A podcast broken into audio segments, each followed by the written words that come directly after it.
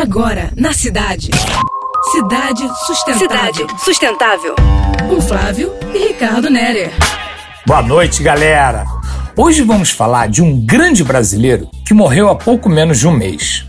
Ele foi líder estudantil nos anos 60 e, no exílio na Europa, escreveu no Libération, jornal comandado por ninguém menos que Jean-Paul Sartre.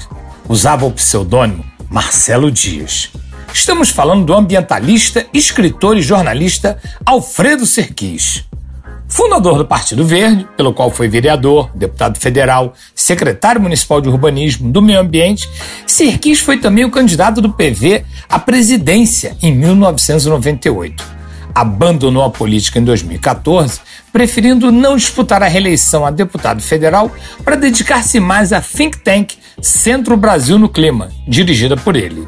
No dia 10 de julho, aos 69 anos, Sirquis sofreu um acidente na BR-493 no Arco Metropolitano, na altura de Nova Iguaçu.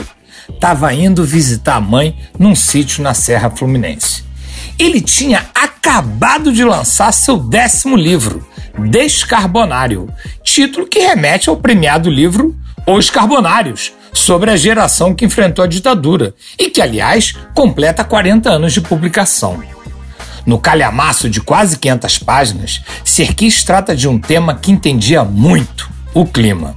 Na obra, destaca que uma redução de gás carbônico na atmosfera iria desacelerar as mudanças climáticas, dinamizar a economia e gerar empregos.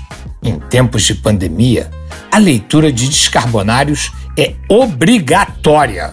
Quando você pedalar na ciclovia do Leblon, dê um sorriso. Ela agora se chama Ciclovia Alfredo Serquis. Viva ele! Rico, você tem alguma coisa para falar das cidades? Você acabou de ouvir Cidade Sustentável. Sua dose semanal de sustentabilidade.